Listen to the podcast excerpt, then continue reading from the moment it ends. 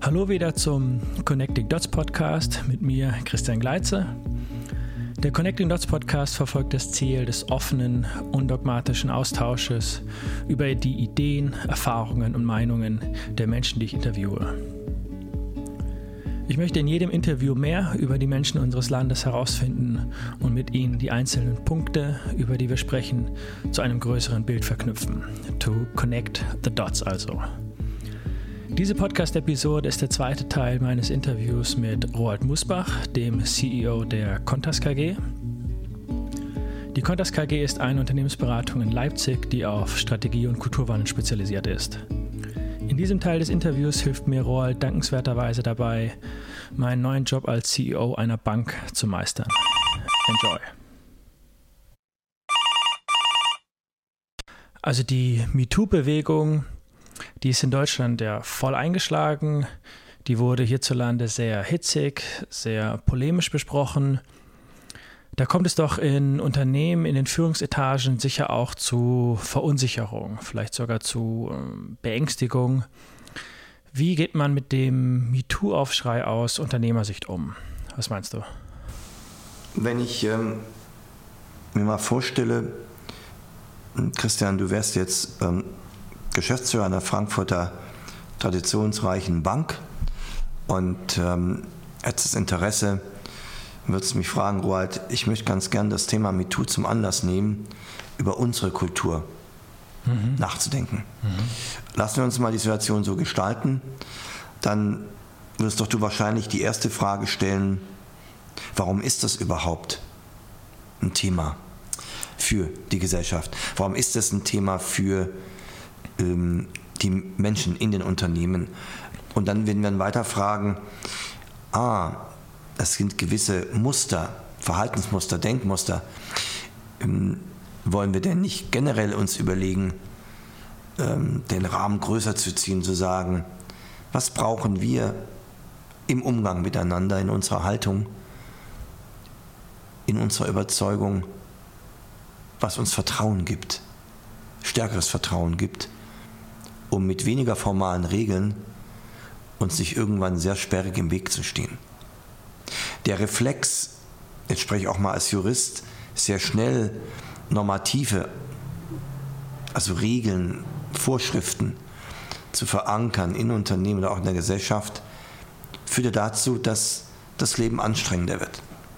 Es ist ein Ausdruck von Misstrauen, es ist ein Ausdruck auch von Schwere, auch vom Verlust von Freiheit. Ja. Veränderung, Veränderung ja. ist anstrengend. Veränderung ist anstrengend. Veränderung kostet Kraft kostet und Zeit. Kraft und äh, wir dürfen auch nicht vergessen, dass ähm, wenn Dinge besprechbar werden, da ändert sich ja auch ein Bewusstsein.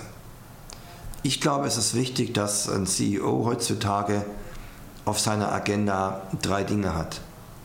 Erstens, warum sollten bei mir und auch wozu und wofür äh, Mitarbeiter ins Unternehmen kommen.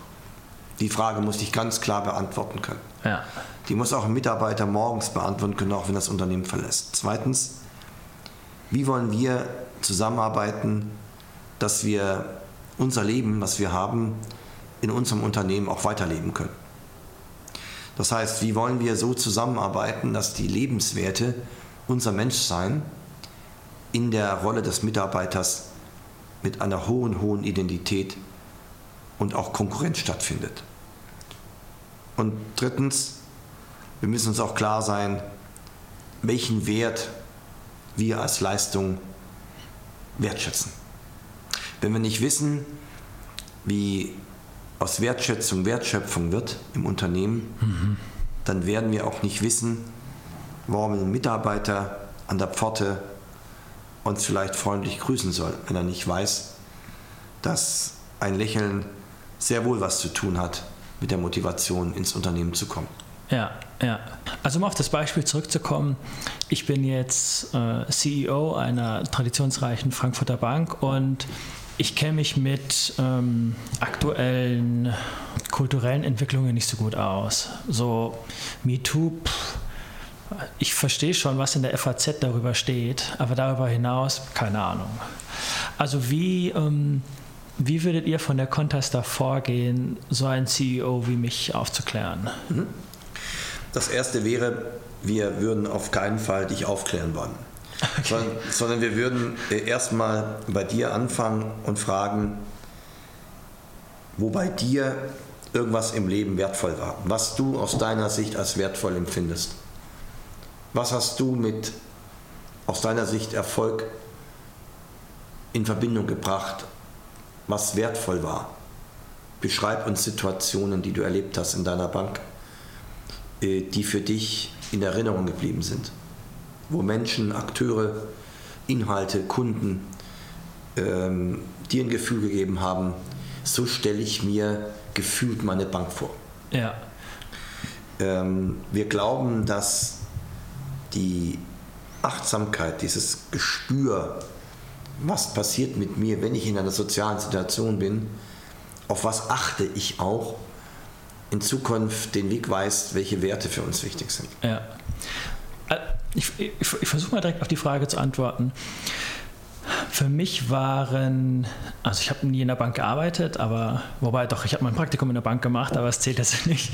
Ähm, für mich war zum Beispiel wertvoll, wenn ich etwas noch nicht konnte, das war aber meine Aufgabe, ich habe mich reingehangen, ich habe es gelernt, ich habe es geschafft und ich habe am Ende später gesehen, wow, ich konnte meinen Teil dazu beitragen, dass das im Team funktioniert. Und in der Retrospektive habe ich dann gesehen, durch meinen Teil, den ich beigetragen habe, kamen wir zu so einem Ergebnis und wir sind alle happy mit dem Ergebnis. Das fand ich cool, das war, das war wertvoll. Und das merke ich auch in meinem, in meinem aktuellen Job zum Beispiel als, als Werbetexter in einer Agentur. Man kann es gar nicht besser ausdrücken, Christian. Die Organisationswissenschaft hat in vielen Versuchen einfach jetzt auch festgestellt, dass wenn Menschen wissen, dass sie durch ein Engagement, ein persönliches Engagement ihrerseits bei anderen Menschen was bewirkt haben, ja. dann ist das der größte Enabler oder Treiber für den inneren Antrieb und auch die Vorstellung, dass man von sich die beste Version seiner Persönlichkeit zeigen kann und darf. Das ist unser Grundansatz, auch im Rahmen der innovativen Kommunikationsformate.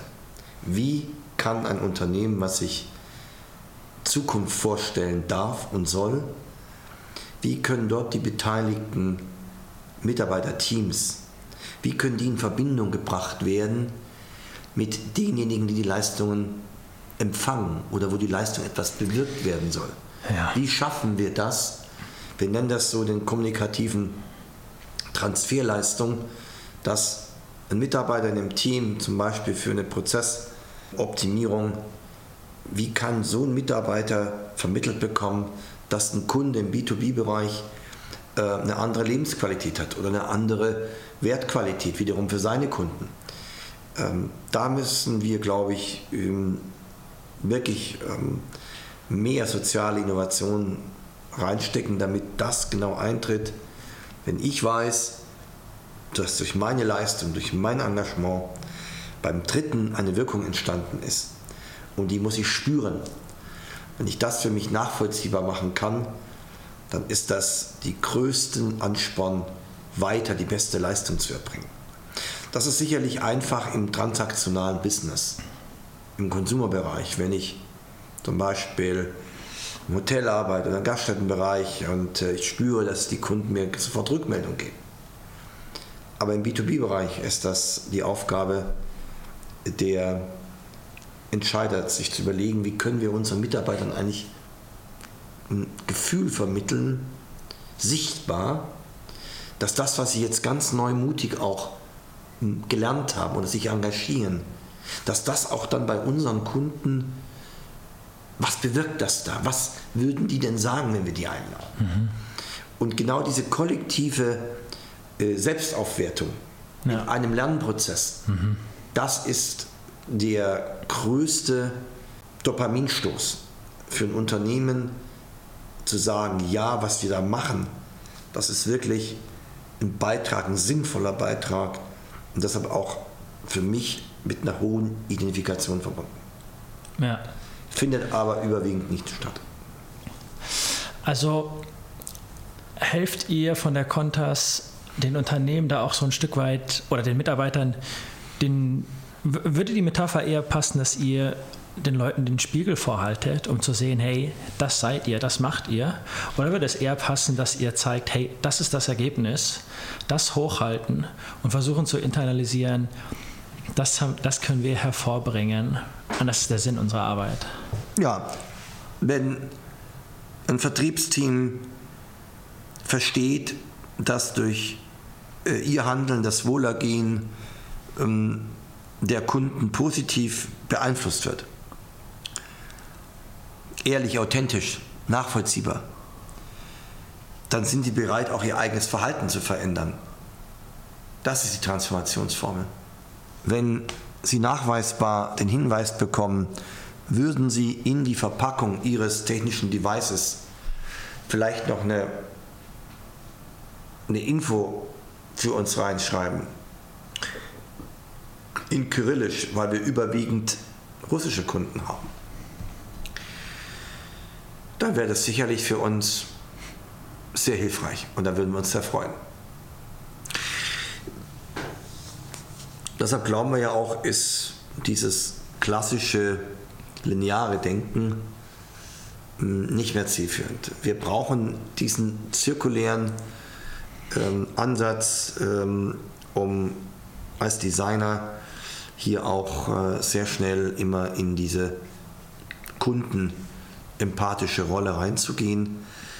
Es ist gar nicht so wichtig, das Handwerkszeug verstehen von Design Thinking und agilen Prinzipien.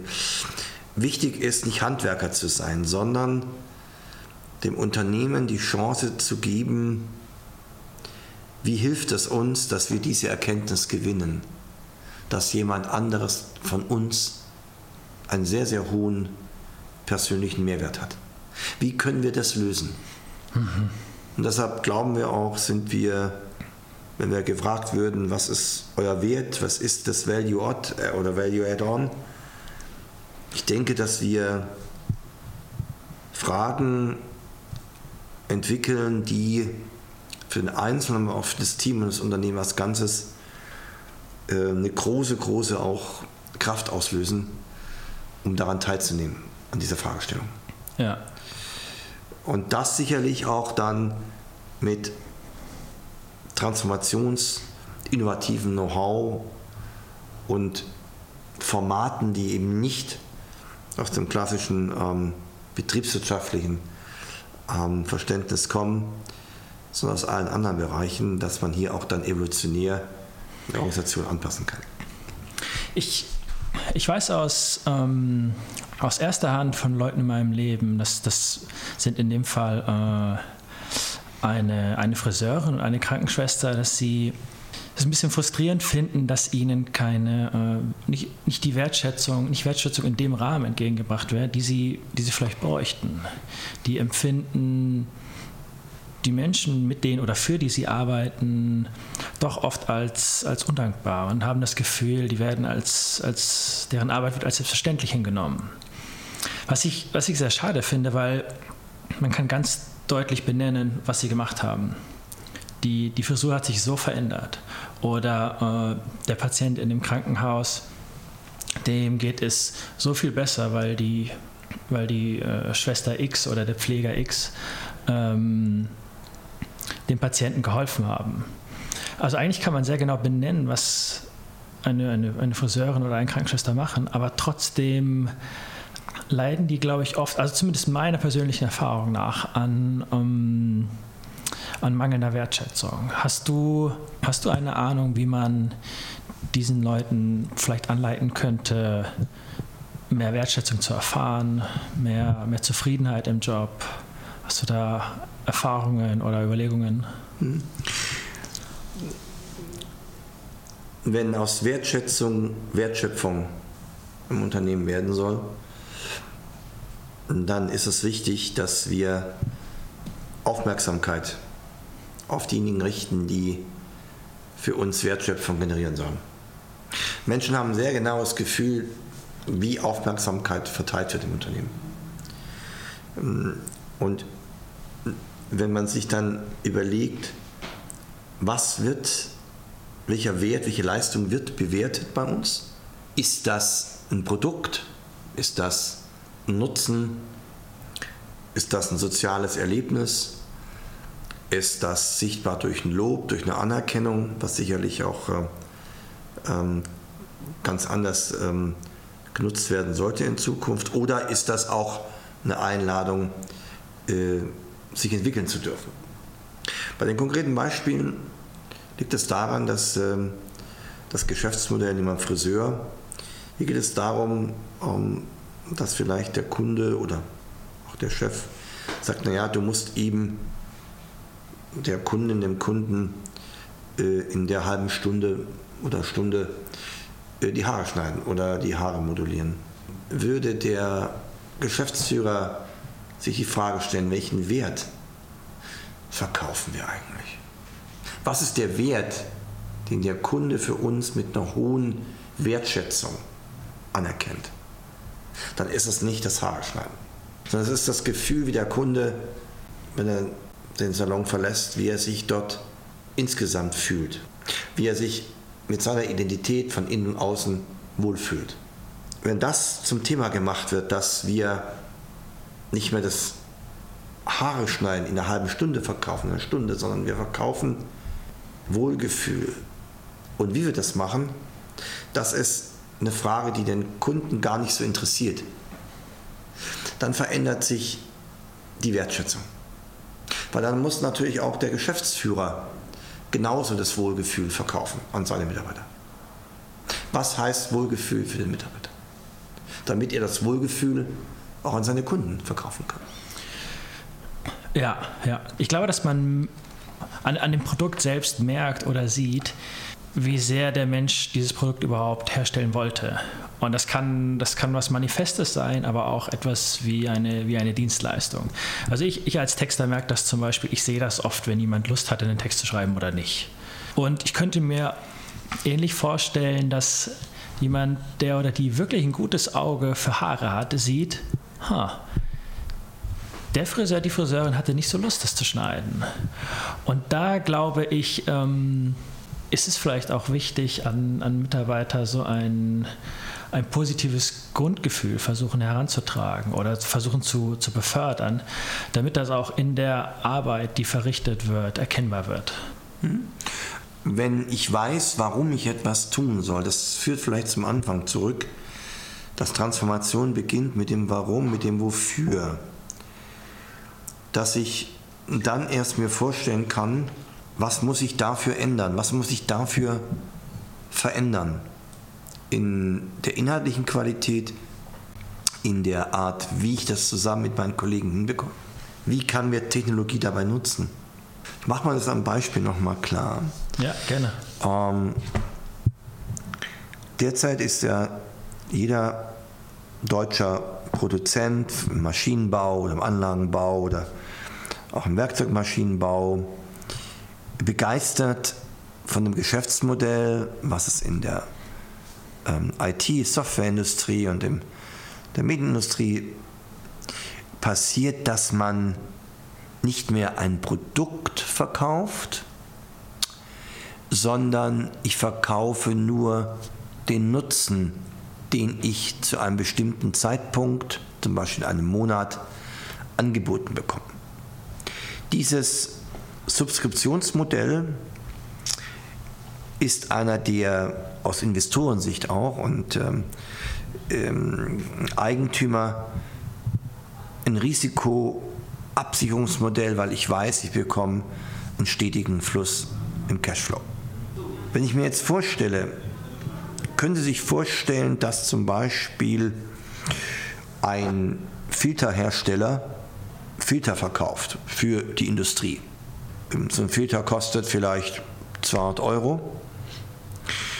Und Filter für was? Ein Filter, der zum Beispiel ähm, die Luftqualität misst. Oder, ah, ja, okay, ja. Und jetzt würden die mit uns ins Gespräch kommen und würden sagen, schauen Sie mal, in der Softwareindustrie äh, gucken Sie zu Salesforce oder auch in der Medienindustrie zu Netflix ähm, oder Spotify, die verkaufen ihn oder Amazon Prime, die verkaufen nie ein Produkt.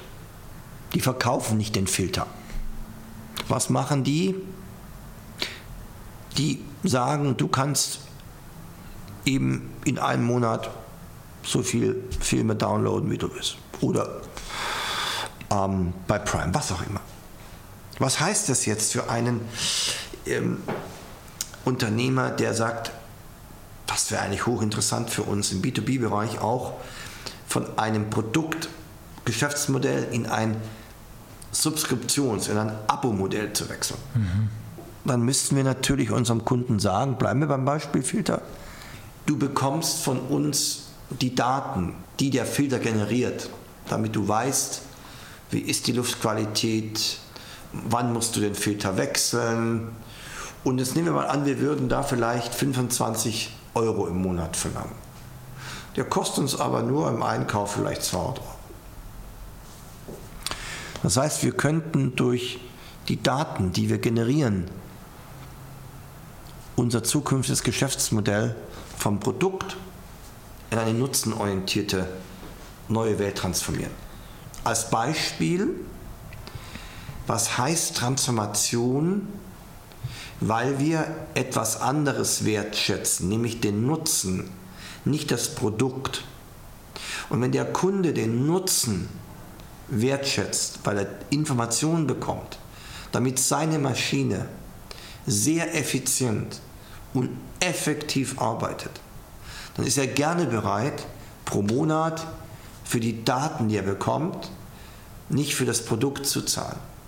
Man erlebt es gerade auch, Volvo macht eine starke Kampagne gerade, dass man eben auch ein Abo-Modell sich entscheiden soll, um äh, mobil zu bleiben.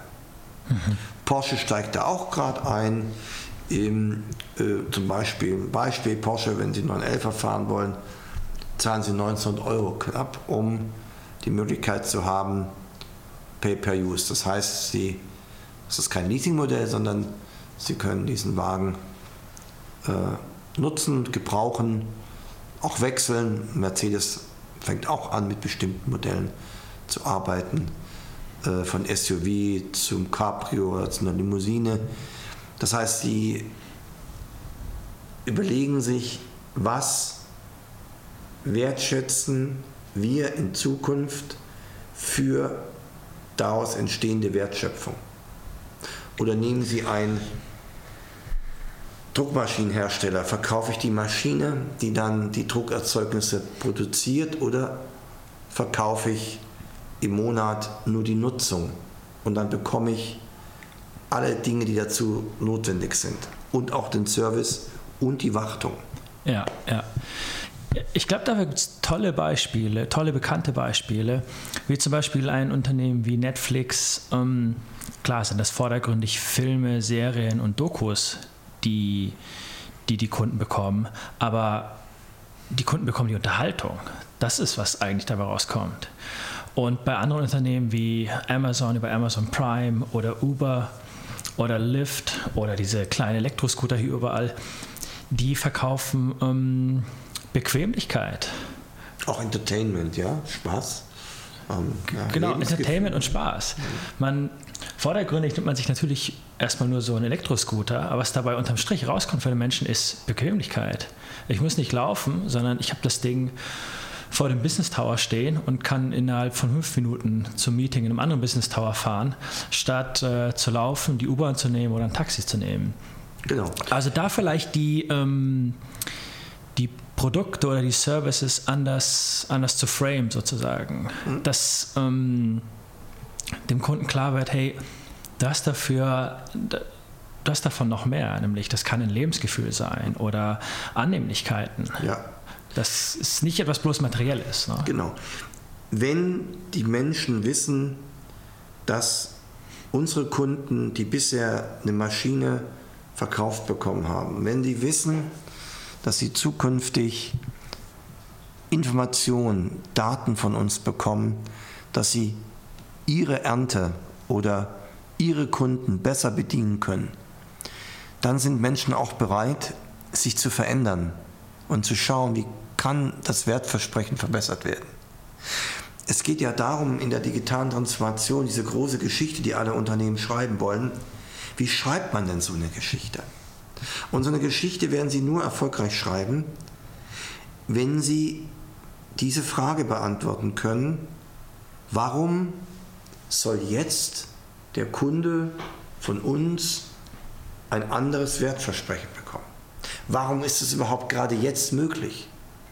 Und dann muss ein, ein digitaler Experte verständlich klar machen können, dass wir durch die Datenqualität für unsere Kunden mehr an Service, mehr an Ertrag generieren können, weil das Produkt an sich mehr oder weniger noch wichtig ist, aber mit den Sensoren, die wir ihm ausstatten können, bekommen wir eine ganz neue Datenwertökonomie. Und das verständlich klar zu machen, dann beginnt auch von der Denkstruktur, von den bisherigen Erfolgsmustern, unseren Überzeugungen auch dann der innere Veränderungsprozess. Und da sind wir ähm, sehr darauf fokussiert, diese Frage Verständnis, Wertversprechen und daraus folgend auch, jetzt müssen wir auch anders zusammenarbeiten. Jetzt brauchen wir eine adaptivere, vernetzte Teamstruktur, um einzelne Wertschöpfungsstufen technologisch zu lösen. Ich bin auch überzeugt, dass man hier viele Wege gehen kann. Das gibt schon aus unserer Sicht gewisse Erfolgsprinzipien auch in der Organisation, in der Umsetzung, auch kulturell. Und da würde ich vielleicht so abschließend auch vielleicht so drei, vier ähm, Grundsätze ähm, als Thesen auch mal ähm, in den Raum stellen wollen. Das erste ist ähm, ähm, die Strategieentwicklung für die Zukunft ist heute eine Party, ein Festival, wo alle eingeladen sind mitzumachen. Ähm, indem man sich die Frage stellt, warum brauchen Kunden uns in Zukunft, in fünf Jahren, in zehn Jahren? Können wir uns da gemeinsam ein Bild machen und wie kann hier digitale Technik uns helfen, für unsere Kunden ein attraktives Bild an Wertversprechen zu generieren. Zweitens, wenn wir uns da überzeugt sind, dass wir das leisten können, dann glaube ich, müssen wir auch die Aufmerksamkeit auf die Frage stellen, was hat uns bisher geholfen, Veränderungen erfolgreich umzusetzen, was können wir dafür nutzen und was müssen wir eben neu auch bewerten. Wo müssen wir neue Techniken, Kompetenzen, Einstellungen lernen. Drittens, wir müssen die Wertschätzung neu ausrichten, die Wertschätzung, die Anerkennung für das, was in einer Transitionsphase passiert. Das heißt, das Lernen muss anerkannt werden, nicht die finale Ergebnis-Produktsituation, sondern äh, Sie haben vier Stunden gelernt, wie Sie hm, mit anderen zusammen eine Fragestellung gelöst haben oder lösen wollten. Und das wird auch besprechbar gemacht. Und abschließend glaube ich auch, ist es wichtig, ähm, dass man mit sehr erlebnisorientierten, modernen ähm, Coaching und sozialen Innovationen insgesamt den Mitarbeitern klar macht, dass ihr gemeinsam ähm, die Geschwindigkeit des Lernens und auch die individuelle Entwicklung nutzen könnt, um für euch auch die beste Version zu entwickeln. Rold, ich glaube, das waren sehr gute Schlusspunkte. Ich danke dir vielmals für deine Zeit und dass du mein Angebot angenommen hast, wieder einen Podcast zusammen zu produzieren. Ich, äh, ich wünsche dir und, dir und der Contest KG alles, alles Gute. Und äh, wenn du magst, lass uns das gerne mal wieder machen. Vielen Dank, Christian. Ja, ich glaube, es ist ein wunderbarer Zeitpunkt auch so. Du bist ein Pionier und als Philosoph und hier auch innovativen Technologien aufgeschlossen. Du bist erfolgreiche Texter in Frankfurt, lebst ähm, in deiner Generation auch diesen ganz neuen Stil, wie man Wertschöpfung für Kunden generieren kann. Deshalb macht es auch Spaß, äh, mit jemandem wie so die authentisch auch äh, zusammenzuarbeiten. Heute, gestern, natürlich auch in Zukunft. Auch dir viel Erfolg. Rold, vielen Dank und bis zum nächsten Mal. Danke dir. Vielen Dank fürs Zuhören. Wenn euch gefällt, was ihr gehört habt, dann könnt ihr den Podcast auf Spotify, Apple Podcasts, Google Podcasts oder auch auf jedem anderen Podcast-Player abonnieren. Sucht einfach Connecting Dots Podcast und haltet Ausschau nach dem knallorangenen Logo. Und wenn ihr jetzt schon oder in den nächsten Episoden merkt, dass das äh, ein guter Podcast ist, dass es euch gefällt, hinterlasst mir auch gerne eine positive Rezension auf den Podcast-Playern. Das würde mir helfen, den Podcast schneller aufzubauen. Wenn ihr Feedback habt, dann lasst mir das gerne über meine Homepage oder auf den sozialen Medien zukommen.